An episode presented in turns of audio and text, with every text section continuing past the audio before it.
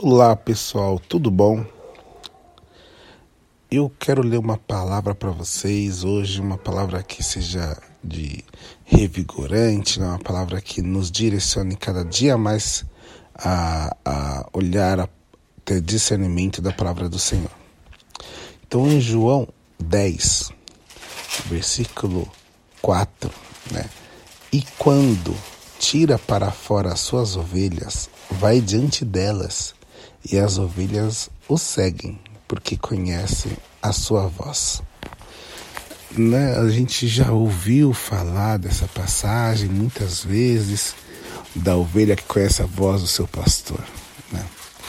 E, mas é muito interessante, porque no 5 ele fala: Mas de modo nenhum seguirão o estranho, antes fugirão dele, porque não conhece a voz dos estranhos.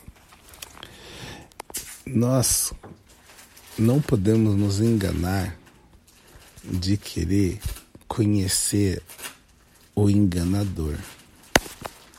Muitas vezes né, a gente ouve os ditados do dia a dia que eles falam praticamente assim: mantenha o seu inimigo por perto, conheça as armas do seu inimigo. Mas não é isso que a palavra nos orienta. A palavra nos orienta a conhecer a voz do nosso pastor. Porque conhecendo a voz do nosso pastor, quando não for a voz dele, a gente não segue.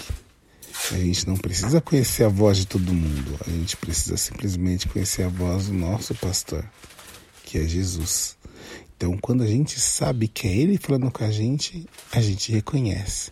Quando não for ele, não importa quem seja, a gente não segue, porque não é ele. Eu ouvi uma história uma vez que na, num teste da FBI eles colocavam é, muitas notas de dólares é, verdadeiras na mão da pessoa né, que estava sendo testada e a pessoa tinha que passar uma por uma. Né, passando, contando nota, uma por uma, uma por uma. E durante muito tempo isso, né, várias vezes. E aí no teste final eles colocavam novamente um bolo de notas, mas no meio tinha uma falsa. Eles estavam tão acostumados em passar na mão as notas originais que quando chegava uma falsa eles descobriam na hora, passando o dedo, porque a diferença. E eles não precisaram estudar a falsa, eles estudaram só a original. E quando veio a falsa, eles entenderam e viram: oh, isso aqui não é original é uma analogia né, à nossa vida com Cristo. Não precisamos estudar o mal, não precisamos pesquisar o mal, precisamos entender e estudar Jesus, estudar a palavra de Deus.